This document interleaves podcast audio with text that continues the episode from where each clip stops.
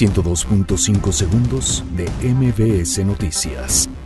Cae primero de varios implicados en el secuestro y muerte de Norberto Ronquillo.